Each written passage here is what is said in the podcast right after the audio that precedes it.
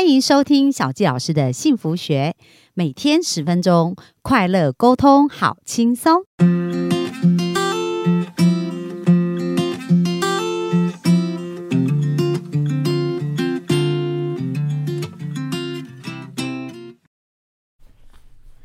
欢迎收听小杰老师的幸福学，很开心又在空中跟大家见面。那我们的幸福听众有没有觉得长知识了呢？在这个礼拜呢，我们听到生态的保护，然后听到牛屎剧，还有听到什么琵琶语啊，就是这种外外来种的这些生物哦。那大家也不要觉得这些事跟我们没有关系哦，因为我们也是大自然界的其中一员。所以如果我们好好的去理解，跟保护这些事情啊，其实我们就会有一个更好的环境。那对于我们的下一代，这些教育也是非常重要。所以本周我们请我们的牛史记老师呢，跟我们分享他一路的发现，跟他这个调整的一个心得。那在我访谈牛史记老师的过程，我发现哇，梦想真的会激发一个人的潜力耶。所以我们今天就来听一听牛史记老师为了想要帮助牛史记所发展出来一系列的一个呃，因为他的梦想所产出的一些特别的想法跟一些很多潜能的一个激发哦。那我们就欢迎我们的牛史记老师。大家好，我是牛史记老师。好啊，那牛史记老师，我觉得很有意思，因为我在我我是住大湖公园这边嘛，那我们家旁边有个叫大沟溪公园。那我知道每年到了那个萤火虫孵育的季节，你都会做这个导览啊。那就是为什么你当时会开始想要做这样的导览？这件事情讲起来很有趣哦，就是因为想要让这些台湾原生种鱼，因为大部分的原生种鱼体型小，它就只需要一个湿地，然后就是。一个小小的环境，有有有有一塘水，有干净的水，有水草，他们就能够活得很好。但是呢，要说服民众，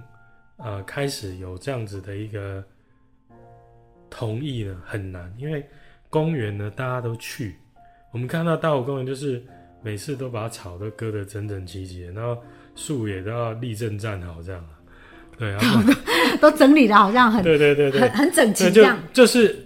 否人呐，为了人而做的一个环境，可是这样对动物真的好吗？他他应该就是就就要接受人的这样子一个环境吗？因为我们去大湖公园，再怎么看就是外来种的乌龟、无锅鱼、琵琶鼠。我在想说，如果我要在这里倡议做一个生态池，要有一个所谓的生态核心区哦，保护这些鱼，你要放生鱼，你去别的地方，但是。有一个区域让我做环境教育，我我我要怎么说服？嗯嗯。后来在这个过程中呢，因为我参加那个七地维护的志工哦，在在别的组织担任志工的过程中，我认识了荒野保护协会的那个水生植物专家陈德宏老师。有有一次在金瑞自主的园区去种那个水生植物，然后后来透过他的影响了，然后我才知道。他在二零一七年台北市啊做那个萤火虫国际年会的时候，他们把木栅公园文山区的木栅公园里面有个翠湖哦，整个把它打掉，嗯，然后重新弄成像台湾的亚马逊哦，就是一个很原始的生态这样子。对，那那里呢，就是开启了台北市都会公园里面能够有萤火虫的环境。我看过之后，我突然发现。如果萤火虫能留下来，这些鱼就能留下来。嗯，因为鱼看不到，但是普遍大都可以看到萤火虫。对萤火虫的观感是好的，只要这些萤火虫有办法留下来，这些鱼就能够有机会留下来。嗯，因为它们的环境其实蛮重叠的，那就这样子又一脚踏入了这个萤火虫的世界里面，就觉得哎，其实也很有趣啊，所以我。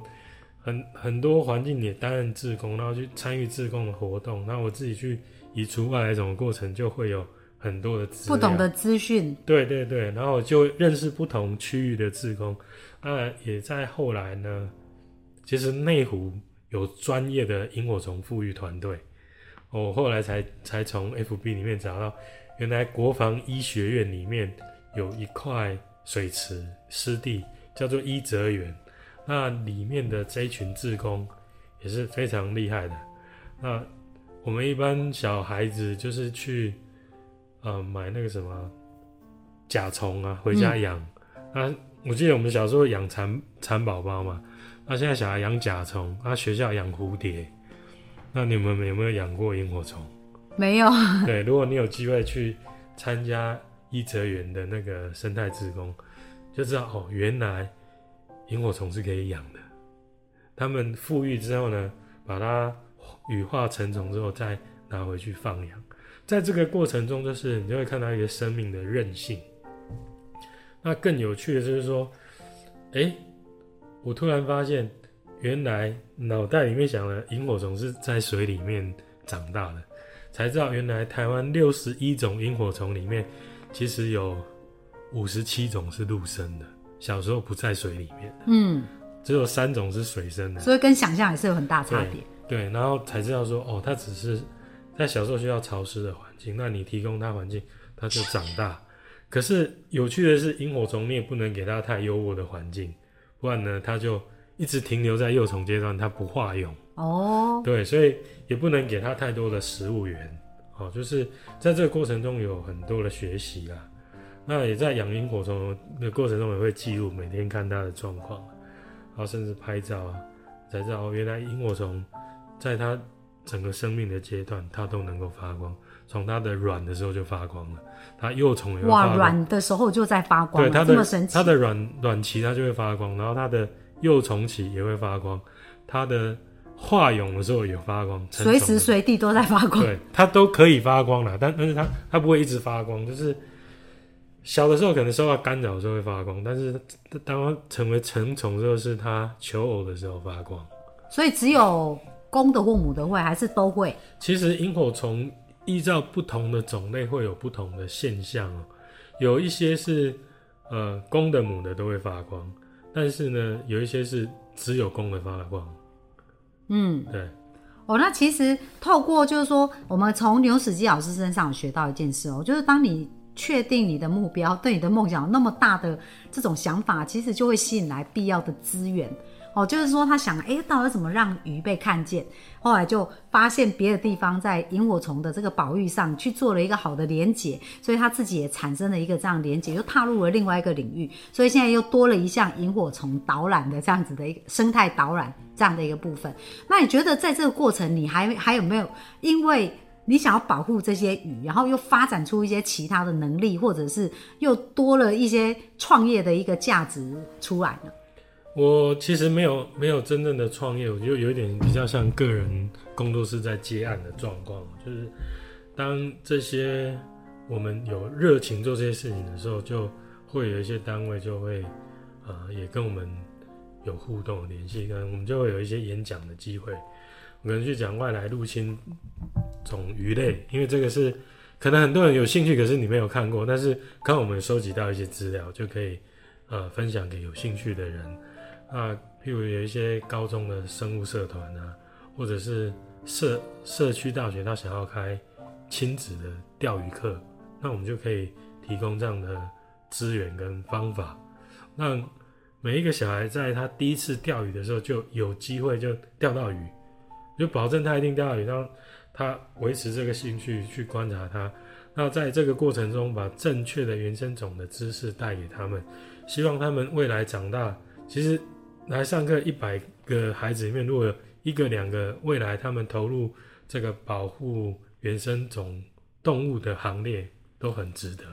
哦，所以其实这些教育虽然在小地方着手，它未来还是有机会发酵到更大的嘛。而且很重要就是说，像今天我们这样分享以后，我就发现，我就绝对不能随便带外来种。哦，不不仅是包含动物，植物也是一样啊。因为如果我们带了外来种的植物，它也有可能影响到原来的生态嘛。没有错，因为我们台湾的那个外来入侵种啊，应该这样说哦。有有时候我们对外来种可能会有点污名化，但是我在这边做一个澄清哦。其实我们吃的米，我们吃的芒果都是外来种，嗯，但是它在人为可控的范围内，它是无害的。但是它如果进到这个野生环境里面，造成生态的危害或者是经济的损害的时候，它就会被定义做外来入侵种哦，它就是有害的，所以是外来入侵种才是有害。这个是我们会优先移除的项目。那刚刚提到的植物啊，在台湾最严重，其实在内湖最近开始越来越严重，叫做小花曼泽兰。因为我在那个那大沟溪发现它已经蔓延了，所以我也是不是一种草，然后长得很快的，是对？它一个晚上可以长二十四公分，它是一种蔓藤类的。现在是它的开花季，它开的花很小，那它一个晚上一根藤就可以长二十四公分，然后很快把整棵树或者是整个植物包住之后呢，让原来的树没有办法行光合作用。那原来的树木就会死掉。对，所以小花曼泽兰在台湾呐、尤其是中南部，那个各县市农业局都还让农民就是采收一公斤五块回收的。哦，对，那在内湖最近很严重，大湖公园经常可以看到那一棵被包覆的树呢，它没有办法行光合作用，就很快就死了。所以小花曼泽兰在植物界，在台湾目前被称为绿癌啊，癌症的癌，绿癌。对，哇，那所以这个真的是我们如果不理解这些事情，可能它会造成一些很后严重影响的后果哦。所以小纪老师这边要提醒大家，就是呃我们在生育保护，这是每个人都有这样子的一个责任，很重要啊。然后我们应该去学习说怎么去尊重大自然，怎么尊重环境。那我觉得牛史基老师在做的事也很有意义，因为他不仅是呃透过这个钓鱼。就是很多人把它当成一个娱乐跟兴趣而已，可是他也透由这个机会去教育很多我们未来的主人翁，或者是帮助亲子呢，可以更加理解这个大自然环境保育的一个重要。是。好，所以如果说大家有这样子对于大自然保育的需求，或者是想要做更多的教育，那怎么去找到牛史记老师呢？呃，我自己觉得不一定要找到我，但是呢，如果你有兴趣，我可以提供很多的资讯跟资源啊。比如说，你对于原生种的水生植物有兴趣，我们可以到荒野保护协会找到这个水生植物专家陈德宏老师。那如果你对于栖地的维护、萤火虫栖地的维护，其实台北有很多公园，他们都很缺志工。譬如说龙兴公园，它就有富裕萤火虫，他们、哦的志工，他他们有志工队，龙兴公园有，你上网找就找得到。然后如果你住大安森林公园很近的话，大安森林公园也有。也有哦，然后翠湖，就是刚刚讲的木栅公园，这三个公园是主要有志工团在做萤火虫富裕的公园团体。那另外一个就是我刚刚讲的国防医学院的医哲园，医医疗的医哲是哲学的哲，不是恩泽的泽，哦，三点水，对对对，恩泽的泽，医哲园，我们就可以找到他们的脸书，就直接加入他们的志工团队。其实我觉得担任志工去那个环境的时候，或许只是去拔拔草，甚至就是到水里面去把福寿螺弄出来啊，那个过程。但是你会学到不同的事物，因为像我最近是参与了那个大安森林公园的公民科学家萤火虫这个训练的课程啊。那其实，在他们的课程里面，另外一个讲蚊子的，所以你也可以，讲蚊子。对对对对，那我老公该去参加，因为他很想要杀蚊子，是 所以如果他更了解蚊子，可能就不会以他为敌了，对这样子是。他他在那个大安森林公有做蚊子的防治，哦，做对对对哦，所以是去杀蚊子的。对对对，哦，那他应该很适合他们有做生态防治，但但是那是一系列的课程。哦。那其实我必须要讲，如果你真的去上课，有某一些阶段真的会很无聊。嗯，对，那那个不是常常不会是你想象那样。如果你不是那种很有热情的话，你真的会半途而废。这个是我我我必须要比较清楚的讲的，因为它有很多牵涉到生物的部分哦。它如果你不是那么有兴趣，因为生物讲到后来啊，很多跟数学有关系哦。哇，生物还跟数学有对关系啊？对对对对，因为它它要统计数量啊，哦，对啊，然后你你觉得鱼很可爱很很妙，可是我们在做科学调查的时候，鱼弄上来是要凉的，是要称重的。哦。在过程中你要碰的时候很臭啊，嗯嗯，对啊，所以也是有一些可能不是你觉得那么有趣的地，方。所以所以我说，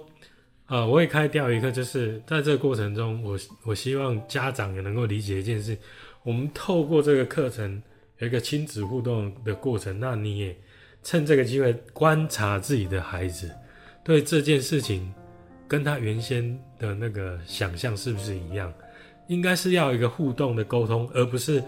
一昧的要孩子在钓鱼的过程中叫他守秩序。嗯嗯啊、或者是他不可以把钓竿插在水里面，当然刚开始我我觉得我很没有办法接受，哇，这个孩子怎么会这么不珍惜？但是我想一想，他就没有兴趣，你怎么能够一直强迫他？后来我告诉家长，这是一件好事，因为当你提早知道这个孩子对这事没有兴趣的时候，他就可以去找别的啦。对，嗯，好啊，非常感谢我们牛史基老师跟我们分享这么多、哦。然后我希望就是说，我们的幸福听众，如果你们对于自然很有兴趣的话，那去担任志工，带着你们的孩子一起去做也是非常好，因为可以增加亲子的关系以外，还可以更认识你的孩子，然后对大自然生态有更多的认识。那我们今天也分享到这边，明天我们再继续来聊喽。那就这样，拜拜，拜拜。